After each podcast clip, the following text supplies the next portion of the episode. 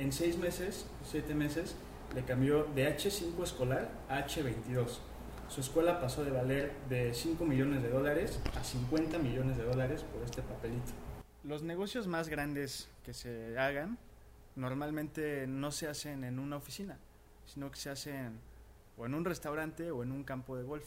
Conocimos a Rodolfo Bastida Marín, es la persona que tiene más terrenos en Santa Fe y Interlomas, y pues él nos abrió la cartera de propiedades ¿no? de todos sus terrenos. Esa campaña fue un boom, un boom.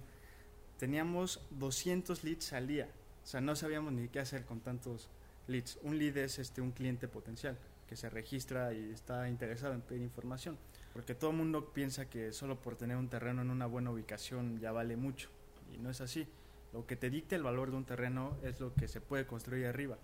Imagínate, si este terreno mide 5.000 metros y tienes uso de suelo para dos niveles, es muy diferente a que tengas un permiso para construir 20 niveles. O sea, es como si tu terreno se multiplicara por 20.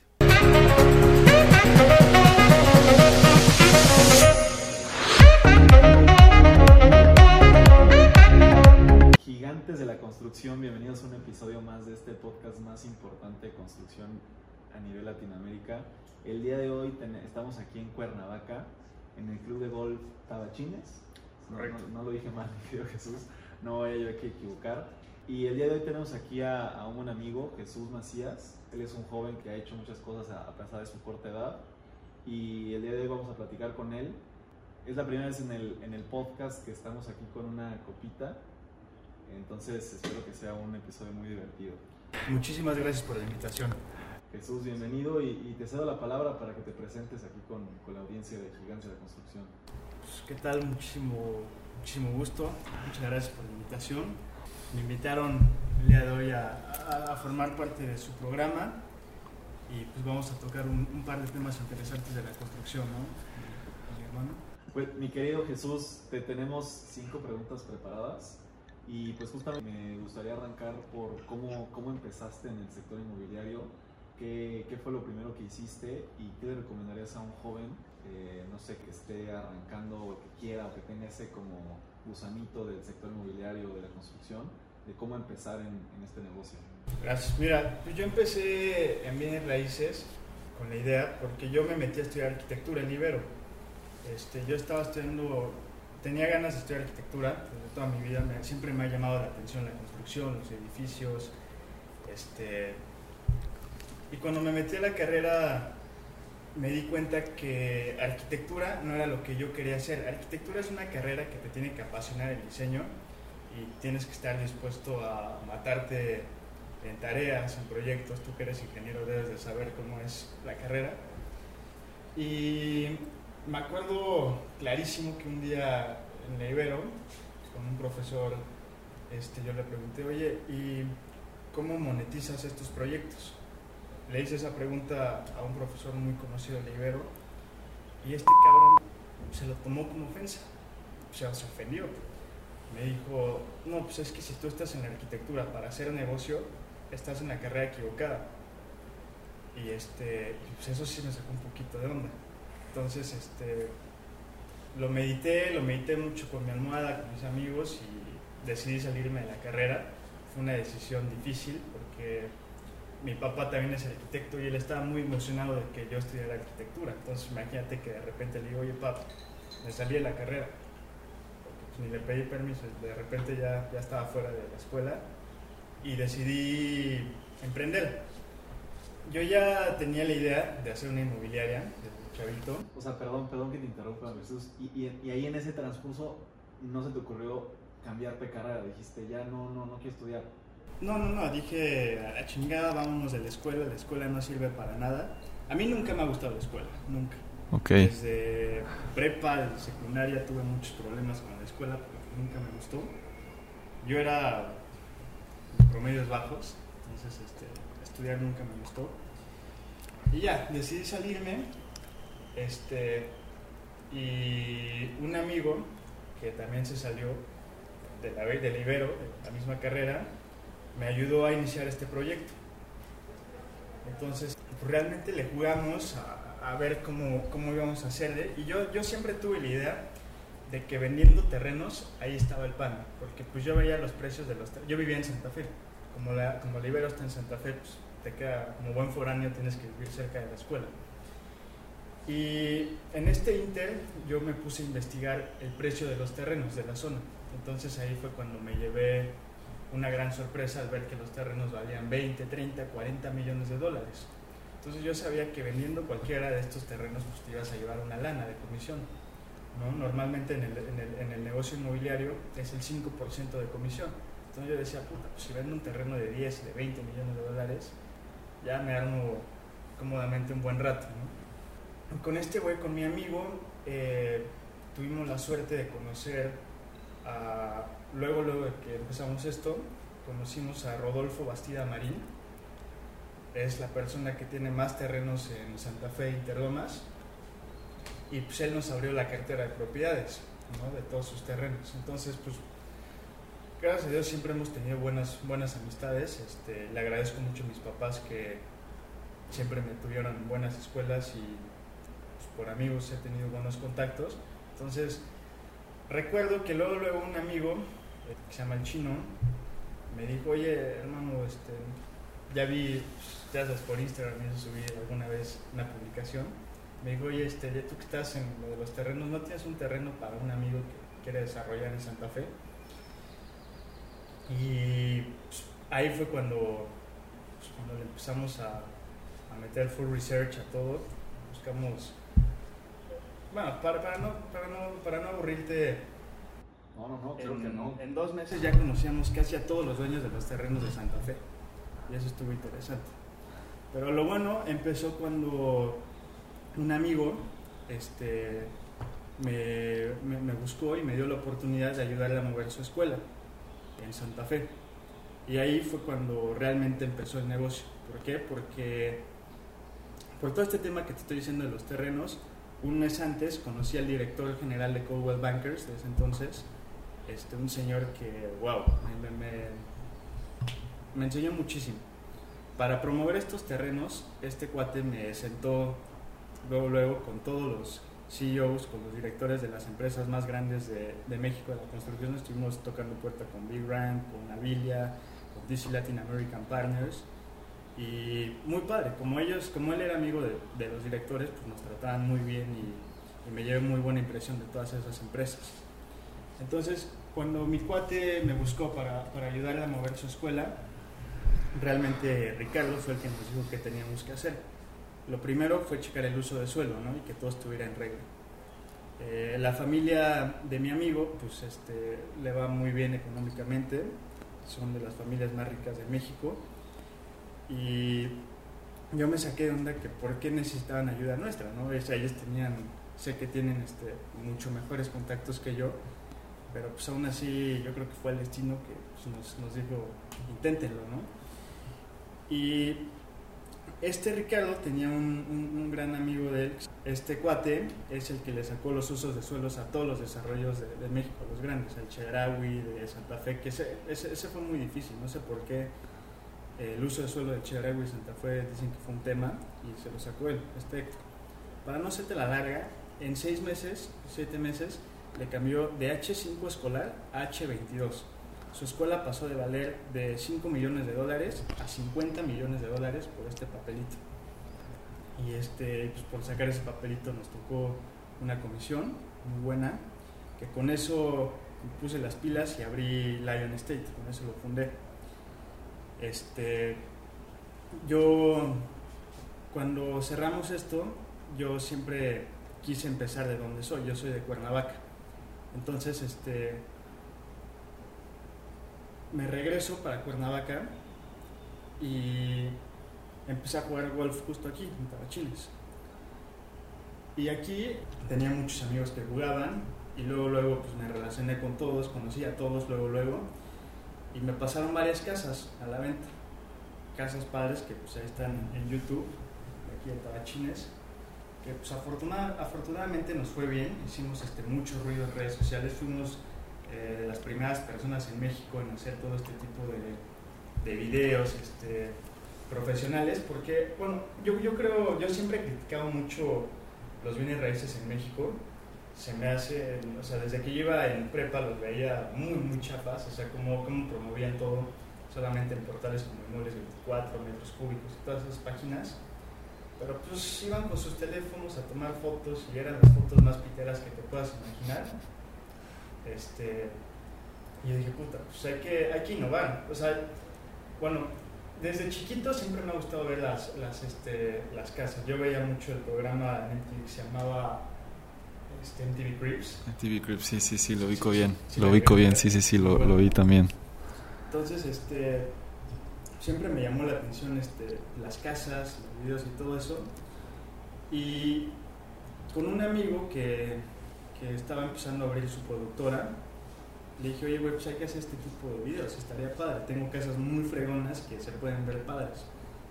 Y bueno, pues empezamos a hacer videos. Todos los, los dueños de las casas quedaban impresionados porque pues, realmente era calidad eh, de Estados Unidos el tipo de videos que hacíamos.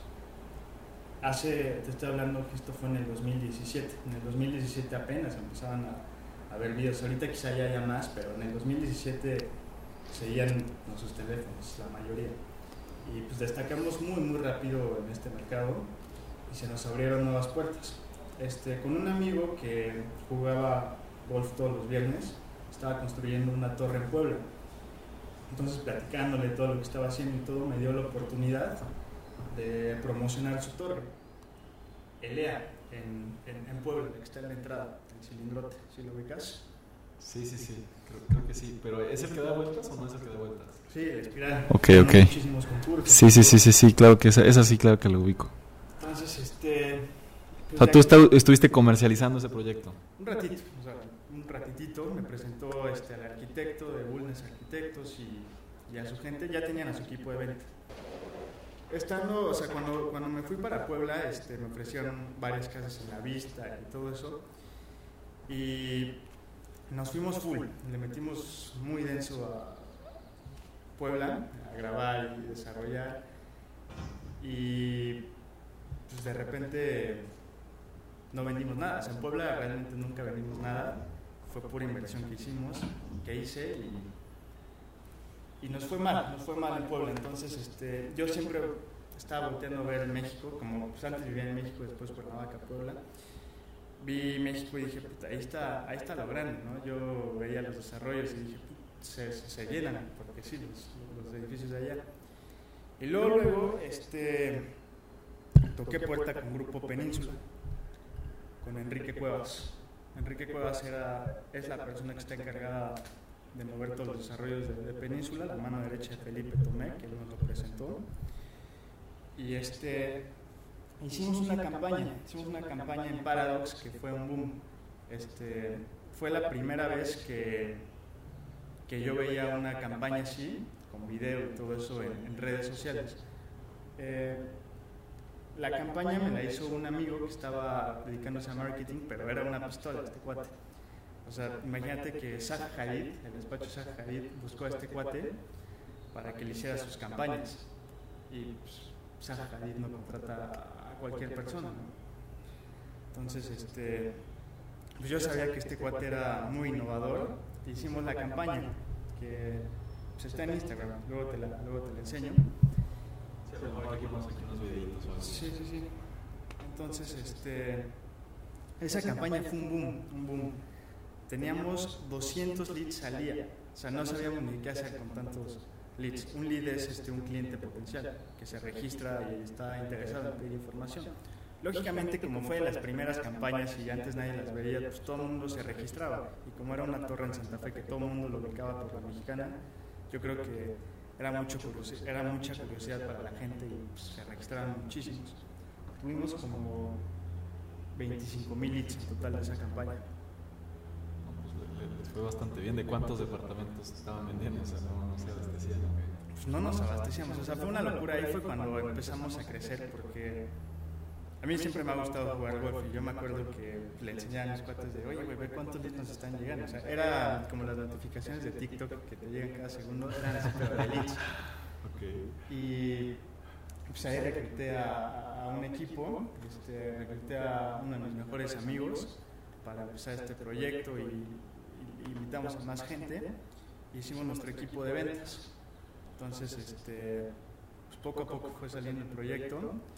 De ahí, como hicimos muy buen trabajo en Paradox, nos invitaron a Torre 300 y en Torre 300 ya éramos locales. Ya, ya estábamos ahí con nuestra gente de ventas todo el tiempo. Torre 300 es la torre que está en Santa Fe al lado de Paradox, también es de, de Península, de Felipe Tomé. Y también fue una locura, hicimos una campaña que también fue un éxito muy, muy loco. Y este y pues hicimos mucho ruido en, México. Entonces, este, nos, nos buscaron unas personas de la comunidad judía para que les ayudáramos a mover sus torres. De hecho, la primera vez que nos invitaron yo los planté, porque pues estaba muy cómodo con, con Grupo Península. Yo decía, pues, de aquí soy, no necesito ahorita, Ya no necesito, ya no necesito más problemas. no necesito expandirme ahorita más. Y los planté la primera junta. Y pues, me volvieron a buscar y ya fui. Y me di cuenta pues, que eran unas personas muy, muy amables, unos tipazos. El rabino Marcos Kilutuachi y Raymond Hayat, este, que nos invitaron también a mover un par de desarrollos que tenían. Y con ellos este, salió la oportunidad de que en sus desarrollos nos, nos dejaban este, conseguirles todo, todo, todo, todo. O sea, el concreto, las varillas, la obra civil, la carpintería. Y ahí fue cuando me di cuenta que el negocio está en la construcción. O sea, aparte de las ventas, hay otro gran nicho de la construcción, como a lo que tú te dedicas, ¿no? que es la venta de acero y todo eso. Ahí fue cuando este, pues eran contratos grandes, ¿no? Pues una torre, tú sabes que, es un volumen, es un volumen importante de cada cosa, hasta de los cables de luz y todo, es, es, un buen volumen, ¿no? buenas condiciones. Y este y ahí fue cuando cuando se nos presentó la oportunidad de asociarnos con un buen amigo, con Roberto Escamilla, que luego se los presentaré para que lo entrevisten, aunque a él no le gusta hacerlo público. Ellos son dueños de, la, de las minas más grandes este, de Estado de México. Entonces, este, pusimos una concretera con, ellos y iniciamos con un concreto de una torre de, de Raymond, de Marcos. Entonces, este, pues hicimos muy buena sinergia, muy buenas conexiones y de ahí fue fluyendo todo. Y este y pues hemos, hemos seguido dando. Entonces ahorita por la pandemia pues nos ha cambiado un poquito todo, pero ahí vamos. Ahorita, ahorita llegaremos a eso, pero la, la pandemia cambió mucho el mercado en Ciudad de México y por eso nos animamos a venirnos a desarrollar a, a Cuernavaca. Antes de desarrollar en, en Cuernavaca, ¿habías hecho tú ya desarrollos propios en Ciudad de México? O sea, ese paso de, de, de ser proveedor, por así decirlo, de los desarrolladores, que es algo que, como bien dices, nosotros hacemos, nosotros somos constructores. O sea, ¿tú ya desarrollaste algo en Ciudad de México o empezaste a desarrollar aquí en Cuernavaca? No, en Ciudad de México nunca hemos tenido un desarrollo propio. Este, le hemos ayudado a muchos amigos a conseguir todo. Pues es que como nos hicimos de una red muy buena, ya no hay quien nos compite en precios. Aparte de todo, este, ya damos aportaciones de todo, de todo. O sea, de madera, de concreto, hasta de obra civil. Llegamos a ofrecer aportaciones del 60%, que pues, creo que pueden ser muy interesantes para los desarrolladores. Me, me gustaría hacer doble clic en, en una parte de, de- de la historia, eh, específicamente arran- cuando- donde arrancaste y donde creo que tuviste tu primer éxito, por, por lo que entiendo. Eh, en este tema del cambio de uso de, escuela de- el uso de suelo de la escuela, me gustaría que nos platicaras un poco qué aprendiste en ese proceso de hacer un cambio de uso de suelo. Este, me, me di cuenta que el uso de suelo pues, es lo más importante para un desarrollo, para un proyecto y para un terreno, para dictar el precio. Porque todo el mundo piensa que solo por tener un terreno en una buena ubicación ya vale mucho. Y no es así. Lo que te dicta el valor de un terreno es lo que se puede construir arriba. Imagínate, si este terreno mide 5000 metros y tienes uso de suelo para dos niveles, es muy diferente a que tengas un permiso para construir 20 niveles. O sea, es como si tu terreno se multiplicara por 20 por la densidad que puedes llegar a construir. Entonces me di cuenta que pues, es muy importante tener un uso de suelo bueno para hacer un desarrollo. Este y pues, que todo se pueda hacer. Que todo se puede hacer en México. Ok, me, me gusta. Y, y en la segunda parte, cuando empezaste a comercializar algunos desarrollos. Eh, ¿Desarrollos o casas? Desarrollos y casas, ¿no? Eh, en ese sentido, ¿qué, ¿qué ves tú de los, de los desarrolladores o de las inmobiliarias en, en cuanto a producción y en cuanto al tema de redes sociales? O sea, me, gustaría que, que, hiciéramos un poco de énfasis ahí de, de, cómo te han funcionado a ti. Nos hablábamos de 200 leads, etcétera. Eh, ¿cómo, ¿Cómo has estructurado tú ese tipo de cosas y, y, y por qué debería de actualmente un constructor, un desarrollador, estar metido 100% en, en redes sociales o, me equivoco o no? Mira, este, yo creo que sí, o sea, nuestro fuerte siempre ha sido redes sociales, porque desde que empezamos quisimos eh, hacer algo diferente. Entonces, hace tres años las redes sociales era algo muy nuevo, la gente se reía si les decías que estabas vendiendo un departamento de 10, 15 millones por Instagram, se reían, ¿no? Decían, ¿cómo? No, no lo entendían. Hace muy poco. Yo creo que la pandemia nos vino a demostrar que las redes sociales y lo que está en Internet ya es lo más importante, ¿no? O sea, es como el ejemplo de Amazon, Mercado Libre, cómo está creciendo. Entonces, este, ya no basta con estar en los portales, porque en los portales pues te encuentras mil opciones iguales y la misma publicación publicada por mil personas. Entonces yo creo que sí es muy importante estar en redes sociales hoy en día. Y, tú como, como joven, o sea, tienes, al igual que yo, 26 años. Correcto. ¿Qué, qué le recomiendas a, a un chavo eh, de nuestra edad o, o, a lo mejor un poco más, un poco más joven eh, que, tenga, que tenga ganas y que tenga mucha hambre de, de arrancar en negocio de bienes raíces? En, en, tema de mentalidad, en tema de, de, de que sí es posible, ¿no? Muchas personas piensan que este es un negocio para gente muy grande y pues tú eres un ejemplo de que, de que no es así, ¿no? Entonces me gustaría que, que nos dijeras qué le recomiendas a un chavo en tema de mentalidad o, o ese tipo de, de, cosas para, sí, para sí, aventarse. Sí. Mira, yo creo que lo más importante es creértela tú mismo. Si tú te la crees, es este lo más importante. Yo tomé un curso este, de Tony Robbins cuando estaba chiquito, cuando tenía 18 años, y algo que se me quedó grabado o sea, me dieron muchos ejemplos de los hermanos Wright, de los hermanos Walton y varias personas, y me dijeron qué es lo que ellos tienen en común, que se la creían. Y ahí es cuando lo comprendí. El chiste es que tú te la creas. Y cuando tú te la crees, vas a actuar conforme y van a pasar las cosas eventualmente. Nada es fácil, ¿no? Nada es fácil, este, tú bien lo sabes. Eh, tienes que tener mucha perseverancia y no desenfocarte ni desanimarte, aunque tengas que intentarlo muchas, muchas veces. Y, en ese mismo sentido, para los jóvenes, eh, hablaste también mucho del tema del golf, lo repetiste muchas veces a lo largo de la historia. Eh, eh, todo el tema de relaciones, del golf y y de estas eh, como, como mitos urbanos, de que aquí es donde se hacen todos los negocios. Platícanos un poco de esa importancia, de cuál es la realidad de de, de, de, las relaciones en el golf y en general de las relaciones? Pues mira, yo creo que pues, las relaciones sí son muy importantes. Y algo muy chistoso es que los negocios más grandes que se hagan normalmente no se hacen en una oficina, sino que se hacen o en un restaurante o en un campo de golf, donde ya estás en un modo más relajado, ¿no? Yo, yo me he dado cuenta mucho de eso, este, que en una oficina pues estás en el mood de la oficina, estás muy serio y me entiendes, ¿no? Me, gusta, sí. Y este ya cuando estás en un restaurante pues este es diferente, ¿no? Porque ya estás más relajado, estás en otro ambiente o en un campo de golf, te puedes echar un trago y todo cambia, ¿no? Entonces, este yo creo que sí es importante una buena comida o, o que te lleves a tus clientes a jugar golf de repente. Ok, perfecto. Eh, pues la, la, la, quinta pregunta, o bueno, creo que ya, ya van un poco más. Eh, me gustaría que me platicaras cuáles son los proyectos tuyos y de tu, de tu empresa Liongate, entiendo que es la, Lion State, perdón. Eh, ¿Cuáles son los planes en los próximos 12 meses para, para tu organización y, y, para ti de manera personal?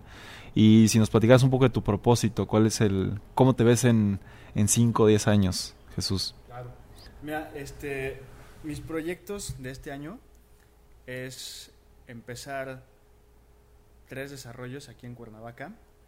Este, vamos a empezar uno en menos de un mes que se va a llamar La Toscana, que está en Cuernavaca, en Poder Legislativo. Vamos a hacer ahí un, desarrollo mixto, van a ser eh, lotes residenciales, eh, centro comercial muy al estilo pandemia, con locales muy abiertos, muy ventilados.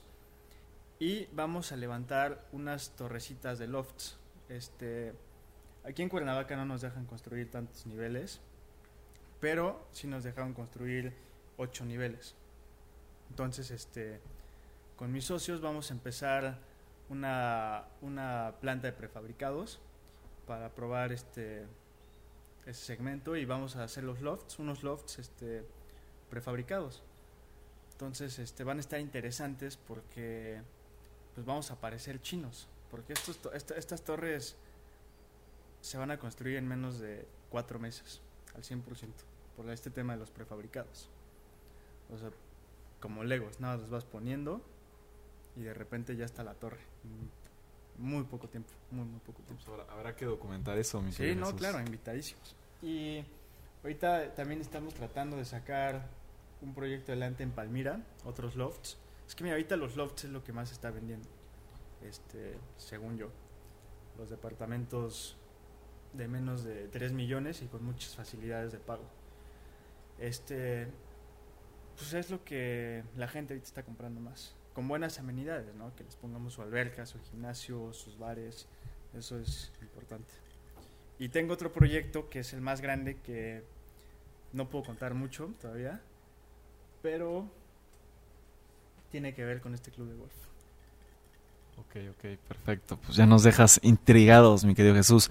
Y, y para, para el futuro, ¿cómo, cómo te ves en, en 10 años, mi querido Jesús? Mira, yo estoy, yo soy de esas personas locas, este, yo creo que todos aventamos la roca para ver hasta dónde queremos llegar.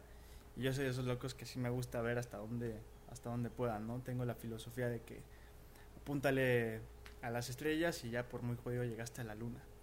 Entonces, este, yo siempre me he puesto metas muy grandes y una de mis metas que siempre he tenido claras es que yo antes de mis 30, bueno, a mis 30 años quiero tener un billón de dólares.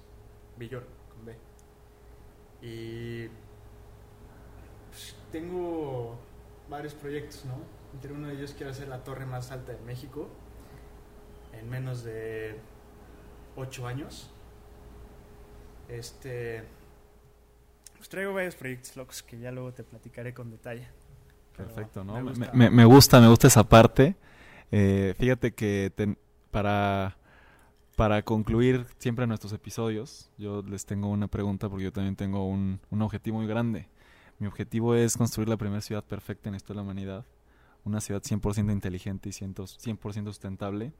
Y la voy a construir en América Latina. Eh, para cerrar la, la entrevista, mi querido Jesús, me gustaría que me, que me dijeras eh, mi hermano. cómo... no, no, no, claro que sí, invitadísimo. ¿Cómo, ¿Cómo sería para ti una ciudad perfecta? Este, mira, lo he pensado, lo he pensado. Para mí una ciudad perfecta, este, no sería ciudad ciudad, sino que sería un poco más chiquita, un tipo pueblo grande, eh, tipo Oxford, pero más moderno, que tengas unas, buenas escuelas. Me gustaría que fuera internacional, una ciudad perfecta, este, porque estaría muy interesante, ¿no? Conocer culturas de todo el mundo. Y si se pudiera en México, tu ciudad, pues estaría padrísimo, ¿no? Impulsaríamos la inversión internacional. Eh, que tenga, que no haya necesidad de sacar tu coche para todo, que se pueda caminar. Yo creo que eso es algo que es muy cómodo para todos, que puedas estar caminando o, o como en Europa, ¿no? Que sea normal que puedas tomar el transporte público porque está bien, bien hecho, que sea seguro y, si se puede sustentable, pues qué mejor, ¿no? Este, que todos vivan cómodamente. Este, creo que es posible.